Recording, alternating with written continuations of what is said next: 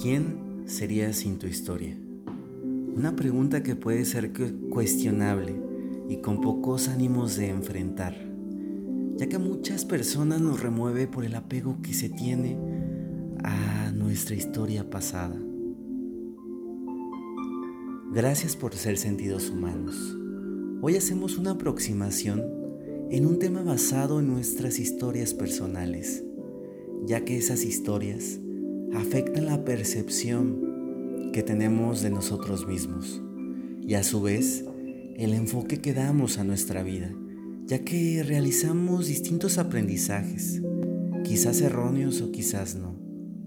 Sean las situaciones que hayas vivido, pueden ser gratas, en su caso afligirte por el condicionamiento negativo. Claro, si eliges que ese tormento, ese miedo, esa aflicción continúen contigo el resto de tu vida. O en caso, si tomas el valor y la elección consciente para trabajar en ello de manera responsable. Si hablamos de esas creencias limitantes, sí, esas que condicionan nuestra vida, pero rara vez somos conscientes de que las tenemos. ¿Te has cuestionado en algún momento no valgo para nada. No soy lo suficiente bueno para algo. No puedo.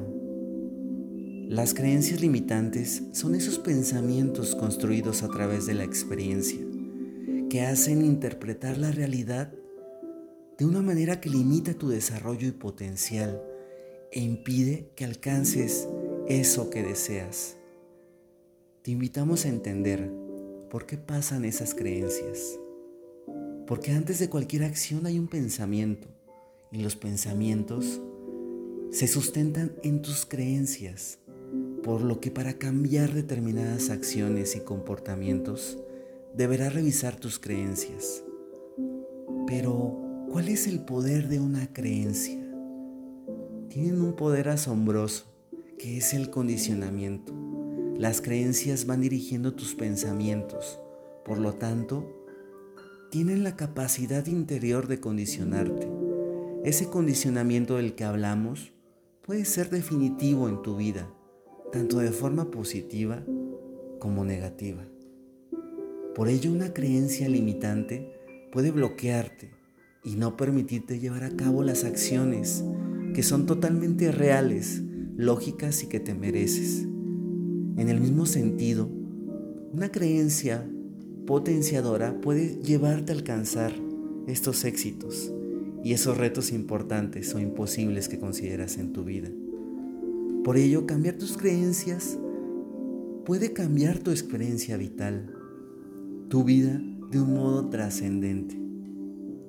Muchas de estas creencias se forjan en tu infancia, sin tener nada que ver contigo, ya que éstas se forjaron en ese periodo de aprendizaje por lo que las personas que te cuidaron o atendieron cuando eras niño o niña tuvieron esa influencia muy importante en tu forma de, de, hacer y se manifestaron en tu vida adulta. En efecto, Noé, amigos, en consecuencia, el entorno familiar, la educación y la vida sociocultural que recibimos en nuestra infancia condicionan la forma en la que pensamos hoy en día. Muchas de esas creencias limitantes a la larga se traducen en problemas de falta de confianza, miedo y baja autoestima. Por ello, basta que un adulto le reitere a un niño, no puedes o no vales para nada para que éste termine creyéndoselo. En la mayoría de los casos, los problemas de autoestima existen una creencia limitante que está asociada a un miedo, como puede ser el miedo a hablar en público, el miedo a ser rechazado y el miedo a esforzarse para nada. Muchas de esas creencias no responden a verdades o hechos demostrables a través del sentido lógico. Es decir, tu creencia no es la verdad. Es una verdad que tú has construido poco a poco. Las creencias no solo se construyen y se forjan en la infancia, ya que a lo largo de nuestra vida vamos adoptando nuevas creencias. Por ejemplo, estamos en crisis y no voy a conseguir trabajo. El dinero no da la felicidad. Si dejo a mi novia, no voy a encontrar a nadie que me quiera. Una expresión medular es, ¿se pueden modificar las creencias limitantes? La respuesta es sí, si así lo eliges y trabajas y te comprometes con ello conscientemente a través de algunas herramientas, como lo son la fase 1, detección y observación de la creencia. Es un trabajo complejo, pero se trata de eso, de sacudir a tu cerebro para detectar qué creencias tienes. 1. Observa tu forma de expresarte e intenta detectar frases como creo que esto no es buena época para ya sea un negocio que vas a poner o para estudiar. Me temo que no voy a poder. Tienes miedo de hacer las cosas o confío en que así suceda. Tengo fe en que todo se va a arreglar misteriosamente. 2. Pon atención también en las generalizaciones del tiempo. Cuando decimos todo me sale mal o estoy haciendo lo que puedo. Es en esos casos cuando realmente piensas todo sin excepción. 3. Visualiza afirmaciones como soy tonto, soy inútil, muchas de las cosas que a veces decimos. Reflexiona lo anterior, porque no es otra cosa que una toma de conciencia de cómo piensas día a día. Toma cuidado de creencias como ayudar a los demás es de buenas personas ya que tratas de ayudar a muchas personas, pero descuidas tu vida personal. Es una creencia muy positiva, claro, pero deja de serlo cuando ésta limita tu vida. Otros ejemplos de creencias limitantes pueden ser, si me equivoco, seré un fracasado. Hay cosas que simplemente no pueden ser. Debo pensar en los demás primero, aunque esto me perjudique. Mostrar los sentimientos es de débiles. Tengo que ser duro en el trabajo para hacerme respetar. Las personas que han hecho dinero lo han llegado por su familia o por un golpe de suerte o porque han robado.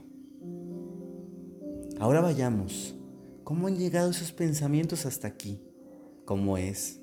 Una creencia no surge de la nada ya que tiene diferentes orígenes. Lo que has de hacer es cuestionarte, ¿por qué crees eso? De ser posible, recuerda y reflexiona para intentar detectar con exactitud cómo llegó a tu pensamiento. Toma tu tiempo, no pasa nada.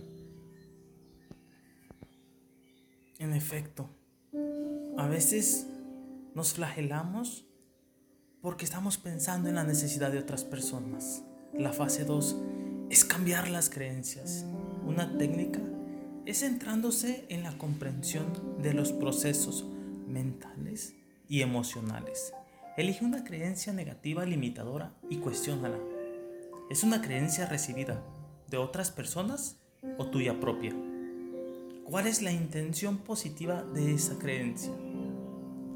¿Cuál es la creencia opuesta positiva que quieres incorporar a tu vida? ¿Cómo puede mejorar tu vida aplicando esa creencia positiva? ¿Cómo podría empeorar tu vida por esa nueva creencia? ¿Qué es lo mejor que te puede pasar si continúas con la vieja creencia que ya tenías? ¿Qué es lo mejor ¿Qué te puede pasar con la creencia positiva.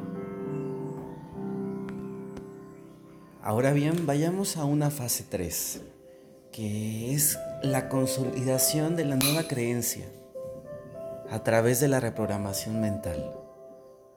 puedes ejecutar ejercicios diarios como repetición de afirmaciones sobre la nueva creencia. Por ejemplo, merezco lo mejor.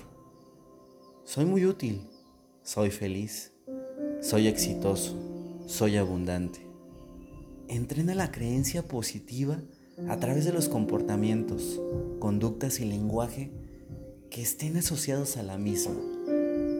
Si piensas que eres una persona feliz, con suficiente dinero, empieza a agradecer por ello y a ejercer esfuerzos para hacerlo, pero sobre todo creerlo y afirmar con tus propias palabras que lo eres.